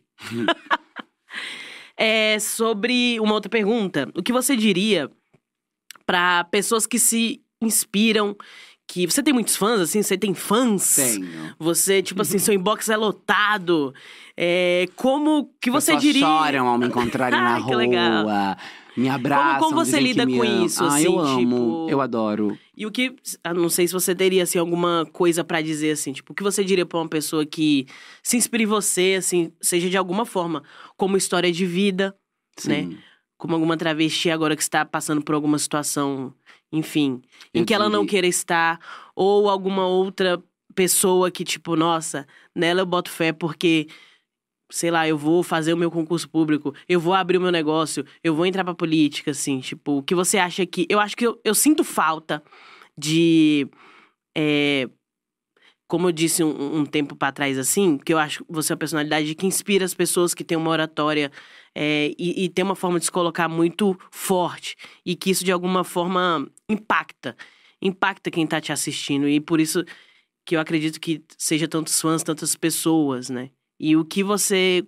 diria? E se você consegue também dar. Se você tem tempo, né, também de, enfim, estar em contato com essas pessoas, dialogando, porque é muita coisa acontecendo ao mesmo tempo, né? É, eu sempre brigo muito com a minha equipe de comunicação, dizendo que as as, as inbox do, do, do principal sou eu quem respondo, e aí as outras a gente joga no geral para que a equipe possa responder, porque senão também humanamente eu consegui responder todo mundo. Sim. E eu tento ao máximo responder as pessoas na internet. Você imagina, né? São muitas caixas, É muita porque é coisa. Twitter, é Instagram, é TikTok, é Facebook. As pessoas mandam mensagem, Você então tá tipo, em todas as Eu redes? tô em todas as redes. Meu Deus, Estou em todas são mais as de redes. seis, eu também tô tentando estar em todas. Eu estou em todas as O que tá redes. acontecendo? Estou em todas as redes. Tem que e tá, fico muito feliz quando as pessoas me reconhecem, quando as pessoas choram ao me abraçarem. Quando eu saio de São Paulo, eu imaginei que no interior eu não fosse ser reconhecida. E assim, em todas as cidades onde eu passei, as pessoas me reconheciam, se sentiam representadas por mim, confiavam no meu trabalho confia- e confiam naquilo que eu tenho proposto. E isso é muito bonito, porque eu não deixei de ser uma travesti negra num país racista e profundamente transfóbico. E as pessoas olham para uma travesti negra e acham que ela é capaz de buscar respostas e saídas. Isso é um contragolpe avassalador no sistema. O sistema ainda quer cristalizar a nossa imagem. A gente vai lá e fala, as pessoas vão passar a nos olhar com outros olhos. As pessoas vão passar a acreditar que nós somos capazes de promover uma mudança para todo mundo. Porque quando nós falamos de mudança, não é só para mim, não é só para as mulheres negras, não é só para as travestis, é uma mudança geral, é uma mudança para toda a sociedade, é uma mudança onde todo mundo, mesmo quem não é negro, mesmo quem não é mulher, mesmo quem não é LGBT, também automaticamente irá se beneficiar. E ver isso reconhecido nas pessoas é algo grandioso e sempre me mostra que, apesar de todos os enfrentamentos, ameaças, medos, tentativas de silenciamento, eu estou no lugar certo porque eu estou trabalhando com uma grande comunidade. Eu estou trabalhando em prol de um projeto coletivo. Eu estou trabalhando em prol de um sonho que foi sonhado lá atrás por Dandara, por Luiz Gama, por Luísa Marim, por Chica Manicongo, pelos meus ancestrais, por Macha Pidionso, Silva Rivera, Lélia nós estamos, Lélia Gonzalez, Sueli Carneiro e tantas Você, e já- tantos você outros. conheceu todas essas... Oh, não todas essas Lélia pessoas. não, né? Não, assim... Nem Zumbi, Mas- nem Dandara, nem nem, Dandara. Luiz Gama. Adoraria ter tomado eu um também. café. Oh, imagina esse roteiro, meu Deus. Nossa, a ia gente... ser bafo, ia ser bafo. Nossa, eu, Mas- odeio, eu odeio essa câmera que me pega de perfil. Você não gosta, não? Não. Eu também tô de perfil aqui, mas enfim, né? Não, tá tudo bem, não tem A gente se babado. garante, não tem, a gente se garante. Não tem shine, não, Não tem go- shine. É que eu olhei agora e falei, meu Deus. Sim. É, alguma pessoa é, que você sempre quis conhecer, você chegou a conhecer, assim? Várias. Assim, você fala, caraca, conheci. Elza Soares. Elza Soares. A sua própria Sueli Carneiro, de Sueli Carneiro eu já conheço há bastante tempo. Depois que eu participei do Roda Viva, a Jô Soares me ligou e tinha me prometido um, um- um almoço na casa dele e me Uhum. disse uma coisa muito bonita que eu nunca vou me esquecer. Eu entrevistei milhares de pessoas e há muito tempo eu não ouço alguém falar da forma como você fala. Tô te com a falando. verdade que você fala. E eu quero te conhecer. Infelizmente, o Jô veio a óbito, mas eu me sinto tendo conhecido o Jô. Porque nós nos falamos ao telefone, ele me ligou no meu número pessoal. Uhum. Que legal. Né? Quem mais que eu conheci de pessoas que eu gostaria de conhecer? Ah, conheci muitos artistas, né? Aham, Eu imagino. Eu participei do último baile da Vogue, né? Onde eu Sim. encontrei muita gente que eu adorava e que descobri que eram minhas fãs, Débora Seco, Letícia Sabatella. legal. Que eram mulheres que eu cresci vendo na televisão e, em certa medida, até querendo ser as personagens que elas, que elas foram, porque, como eu disse, eu gosto muito de novela, sempre gostei Sim. muito de novela. E tem essa coisa, né? Acho que é a lua em Gêmeos, o sol Uhum. em Sagitário, sei lá que diabo é isso. Mas eu tenho essa coisa do interpretar, do criar história, do inventar. E eu sou bem louca, viu, Aham. mana? Eu vou te dizendo que eu sou bem louca. Ô, E, e- então eu conheci muita gente. Eu imagino, eu imagino, meu Deus. Mas alguma, alguma pessoa você surtou assim? E uma outra pergunta, gente, vocês falaram alguma coisa aqui, eu não consegui ouvir, pode falar de novo? É isso. Alguma pessoa você surtou assim? Elza você fala- Soares me deixou em pânico. Eu também sou Eu Soares. fiquei em pânico quando eu, eu entrei no camarim dela, conversei com ela, fizemos uma foto. Ela foi muito querida, já tava bem velhinha, né? Já tava bem Sim. desgastada fisicamente, da saúde, debilitada. Sim. Mas foi maravilhosa e eu fiquei bastante, bastante mexida, bastante emocionada. As outras pessoas, com certeza, mas eu acho que essa foi a que, a que mais me impactou, assim, meu surto. As outras eu fingi normalidade. Eu fingi que, Uhum. ah, acontece sempre. Que, que nem a Rihanna fala, né? A gente finge, né? Já viu a Rihanna falando isso? Exatamente. É, o que você enxerga como um Brasil independente?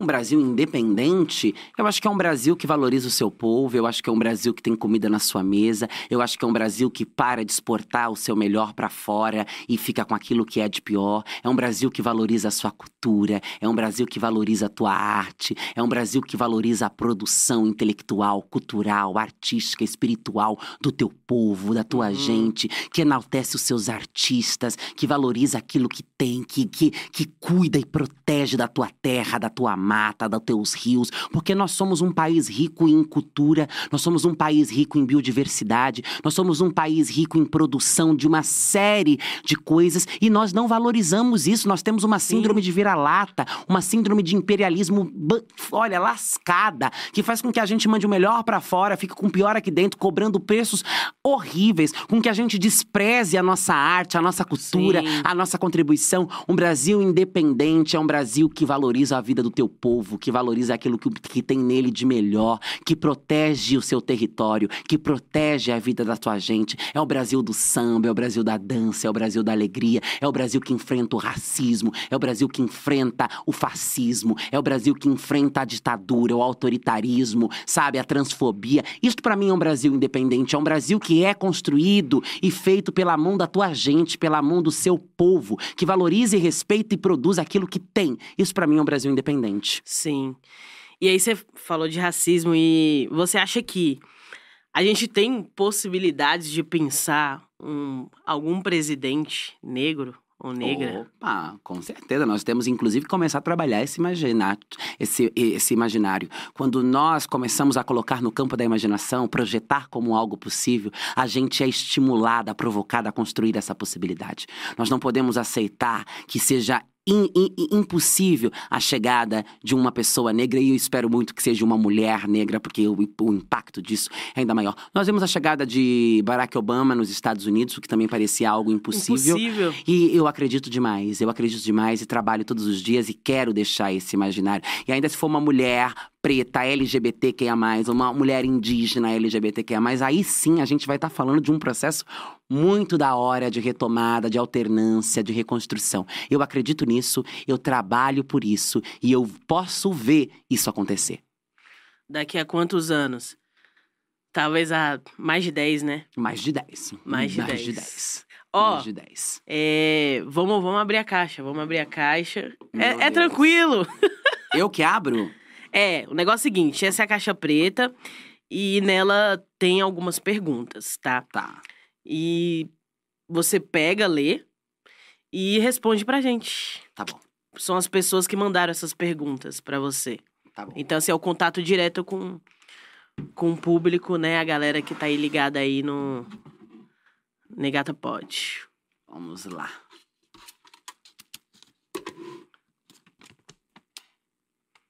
Um perrengue que você já passou durante sua campanha Conta. eleitoral. Nossa, eu acho que o pior perrengue foi na pandemia. Eu inventei de cortar o cabelo. Cortei o cabelo curtinho, assim, o cabelo ficou ó. E ainda passaram um- um- uma tinta, o cabelo ficou seco, ressecado Mas você horrível. cortou e eu- sozinha? não, chamei uma pessoa pra fazer, mas não deu certo, cortou demais, ficou seco demais, perdeu a textura do cabelo e eu fiquei muito feia. Inclusive, agora, em setembro, lança um documentário Corpo Político do Marcos Pigossi, com direção Aham. de Pedro Henrique França, que documentou a minha campanha pra vereadora. E eu tô pensando, caramba, na hora que eu me enxergo, quando eu me ver nesse babado, eu vou ficar com muito ódio da minha imagem. Então, eu acho que esse foi o pior perrengue que eu passei durante a campanha eleitoral, porque foi ter ficado com a imagem ruim, distorcida, destruída. Aham. Claro, já houve perrengue de dinheiro, de ter que sair carregando material nas costas, de ter que ficar levando pirulito, que a gente tem uns pirulitos de candidatos que a gente leva sem ter meio de transporte, entrar com aquilo em, em transporte público. Ah, esses perrengue, né? Ter que comer na rua, assim, parar e comer num cantinho, Nossa, fazer comer em pé, assim, é. né? Meu Deus, engolir a comida. Nossa. Mas assim, perto da minha imagem destronada, destruída durante o processo eleitoral, eu colocaria esse como o pior perrengue. Depois eu vou procurar. Não, não faz isso. muito bom, muito bom. Próxima, segunda pergunta. O que não pode faltar no dia da Érica? Algum produto ou peculiaridade? Há vários produtos. Não pode faltar skincare, não pode faltar maquiagem, não pode faltar uma boa finalização de cabelo, não pode faltar música, não pode Uhum. Agora- faltar música. Agora você é, tá usando laces? Tô usando laces E aí? sempre. Ai, é, foi tudo. Me encontrei. É Ah, isso. tá quero, linda essa quero. lace. Obrigada. Quero viver laces, quero ser laces, quero milhões de laces. O bom, o bom de ser uma mulher preta, né, é isso, né? A gente poder viver várias coisas. Por exemplo, hoje eu tô com esse cabelo aqui, entendeu? Coloquei ele tem duas semanas. Não, dois dias. Tô perdida na, na, na personagem. no tempo. No tempo também. e é isso, assim, a gente poder ser Mudar, várias. ser várias, múltiplas. ser muitas coisas. Então, sim, sim. E acho que é isso, assim. Skincare, música, um bom finalizador de cabelo. Acho que são coisas que não podem faltar no meu dia. Assim, não pode. Não conseguiria viver sem. Tá, próxima, terceira. Vamos lá. Como foi seu primeiro dia na Câmara? Isso é algo engraçado. Porque um dos meus melhores discursos se deu no meu primeiro dia na Câmara, É. quando eu me coloquei, inclusive, muito abusada, a candidata à presidência da Câmara. No meu primeiro mandato, já fui lá me colocar como candidata à presidência da casa contra um vereador extremamente quarentão, centenário da política, Uhum. né? Dono da política, Dondocão. etc. Exatamente. E eu fui lá disputar e fiz um discurso incrível. Mas assim, eu estava completamente dopada nesse discurso, porque eu não conseguia dormir na noite anterior, porque eu estava muito Aham. ansiosa, tomei remédio para dormir. E aí dormi tarde, aí acordei com o efeito do remédio ainda molinha, groguinha, fui. E assim, entrei, cheguei, reinei, pisei na cara de todos eles. Nem me dei conta, porque se eu tivesse extremamente inteira, sem estar exausta, cansada, aca- acalmada por, sobre efeito de remédios, eu não teria conseguido falar tudo aquilo que era preciso ser dito naquele dia. Eu, não- eu teria, eu teria sentido vergonha, eu teria ficado insegura, eu teria sentido medo. Então, o meu primeiro dia na Câmara foi maravilhoso, porque eu me senti dona daquele lugar. Eu Aham. cheguei com um vestido do Isaac Silva, pensado, Aham. montado, que trazia. É, faixas do pan-africanismo, né? Trazia uma mensagem política extremamente elegante, num escarpão altíssimo vermelho, cabelo alto, volumoso, subi naquela tribuna como candidata à presidência, fiz um discurso do qual me orgulho muito, mandei um Aham. recado que era preciso ser mandada, impus a minha figura, coloquei aqueles vereadores e vereadoras no bolso, mostrei para que tinha ido e saí maravilhosamente achando que tinha feito aquilo que era preciso ser feito. Que massa. Nossa, me lembrei aqui. Você chegou. Você deve ter conhecido a Marielle, né? Não conheci pessoalmente. Ah, tá. Só também via. Sim, sim. Massa. Me lembrou, assim, né? O, o- trazer esse discurso e se impor. E eu não acho que fo- foi, ser abusada. Eu acho que é isso, assim, pô. É, ocupar um aqui. lugar que também a gente tem É, que ué. disputar e tem que ser nosso, né? Sim. Próxima. Ah, quais são suas referências musicais? Acho que já respondi, né? Beyoncé, Já, já. Rihanna, Maria Rita, Ma- Amy Winehouse, que sou, assim, apaixonada, fã. Eu também. Solange Knowles, Nina ela- Simone. Você sabe que ela fez show aqui, né? Sim, antes dela de morrer, falecer, não consegui ver, não era consegui. muito nova. Mas amo de paixão. Inclusive, queria ter feito esse final de semana uma tatuagem que não rolou. algum esboço de cabeça, de cabelo da Amy House, Ó, você que é certo. fã, é, você já foi pra fora do Brasil? Já, mas não só para países aqui da América do Sul. Então, quando você for a Londres, vai lá, em Camden Town. É onde tem a casa dela lá. Ela não mora mais hoje lá. Mas, enfim, tem tipo um santuário na frente da casa dela, assim. E é bem bonito, assim, né? Porque quando você é fã, você fala assim, ah, eu quero sentir. Sim, claro. Aí eu quero, eu quero fazer a passeata que a pessoa fazia, sabe? Aí vai Claro. nos pub. Pô, ela é muito boa. Não, né? ela é perfeita, ela é perfeita. Então essas são as minhas referências musicais. Com quem gostaria de trocar de vida por uma semana? Ai, com a Beyoncé, pelo amor de Deus, gente. Pelo amor de Deus. Eu queria trocar de Nossa. vida com a Beyoncé por uma semana. Eu semana. queria ser a Beyoncé. Ou a Beyoncé ou a Rihanna. Queria ser uma Rihanna. dessas duas por uma semana. Ai, nossa, gente, ia ser tão tudo. Não é? Nossa senhora, ia ser maravilhoso. Queria muito. Será que acabou? Ai, não, tem mais uma. Tem mais uma? Tem mais uma? Ah, achei que era só essas. Ai, eu amei essa pergunta. Se apanhasse a primeira página do jornal para se autopromover com apenas seis palavras, o que estaria escrito? Seis palavras? Meu Deus. Seis palavras. Deixa eu ver, deixa eu ver. Que eu também nem sei o que tava escrito aí. Se apanhasse galera- a primeira folha do jornal para se autopromover com apenas seis palavras, se- não, é se ganhasse. se ganhasse. A primeira página do jornal para se autopromover com apenas seis palavras. O que estaria escrito? Se você saísse no. Se Vamos você lá, saísse vamos numa lá, vamos lá. jornal, revista. Você já Ah. saiu na capa de revista? Já saí em capa de revista, já saí em capas de jornais, já fui eleita pela Vogue britânica como uma das sete potências pra mudar o mundo, já fui capa da Vogue, já fui capa da CUT, já fui capa Mas da essa aqui, ó, raça. É, é só com seis palavras. Então, esse é o babado, com seis palavras. Eu diria. O que estaria escrito, né? Eu acho que diria mulher negra, transexual, combativa, empoder. Ai, mas tem que fazer, tem que ter sentido, tem que fazer uma frase, tem que formar uma frase ou é só seis palavras a- aleatória? Acho que pode ser. Eu não sei. É você que escolhe. É, deixa eu pensar, né? Porque A- pra não ficar uma é coisa tão sua. ridícula. Ah, a capa é minha, mas também não quero uma capa feia. uma capa mal escrita. Põe seis, aí, põe aí dentro seis, seis palavras, seis palavras. Ô, quem Deixa fez a pergunta, se tiver alguém online aí que fez essa pergunta, Não, mas eu vou conseguir quiser- responder com, com, com ou alguém daria também ideias aí no chat. É seis difícil. palavras. Nossa, eu também não sei. Eu tô não. pegando os títulos das capas pra ver se eu consigo montar, mas é eu não lembro de todos. É claro. Mas olha, eu acho que eu diria mulher negra, travesti, ativista empoderada, audaciosa e debochada. Acho que eu usaria essas seis palavras pra me autopromover. Acho que isso chamaria a atenção do Chamaria. leitor que olhasse isso e quisesse entender. Acho que eu usaria essas seis palavras. Com certeza, com certeza. Não, ficou até um silêncio. Que eu fiquei aqui, ó, o tic-teco. Nossa, que impacto. E aí, gostou da nossa caixa preta? O que, que você Adorei, achou? amei, amei, amei, amei. Ficaria aqui respondendo várias.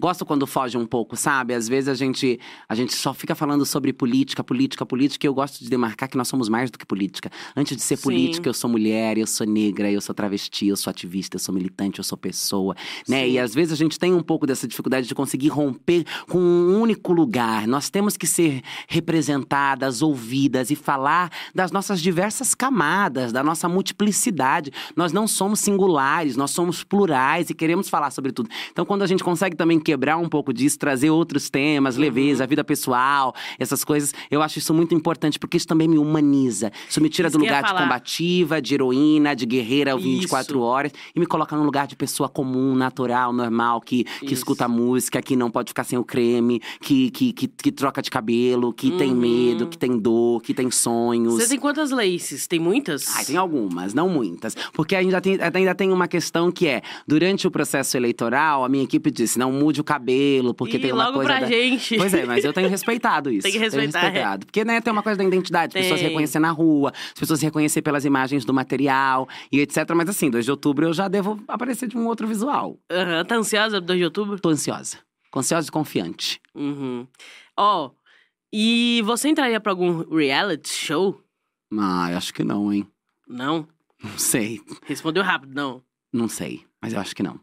Hum, é, eu também não sei, não. Porque depende do momento, né? É não, Depende e outra da- coisa, 24 das- horas por dia é. 24 horas por é dia, babado, menina. é babado, é babado.